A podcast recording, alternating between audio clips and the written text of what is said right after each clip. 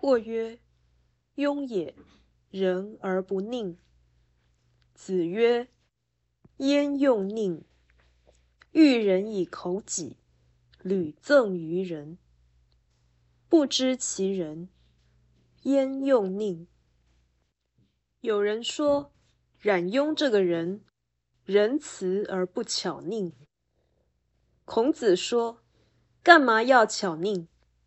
人要是说话不诚实，而总想辩解或谄媚，毕竟使人厌恶。这个人是否仁慈，我不确知。但仁慈者何必巧佞呢？”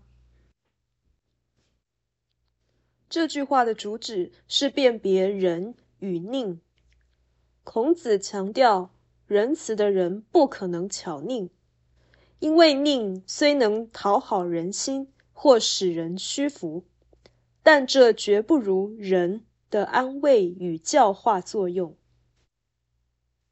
仁是慈悲的智慧，佞是伪善的游说，二者貌似神离。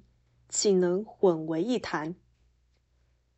仁属于良心，佞出于恶性。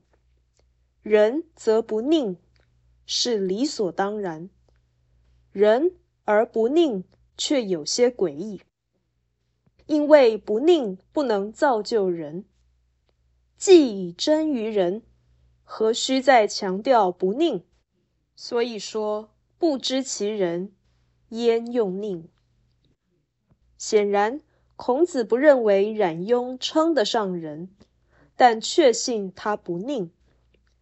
为了使人了解这两者差异甚大，孔子只得大力批评巧佞之野蛮，所以重复说：“焉用佞？”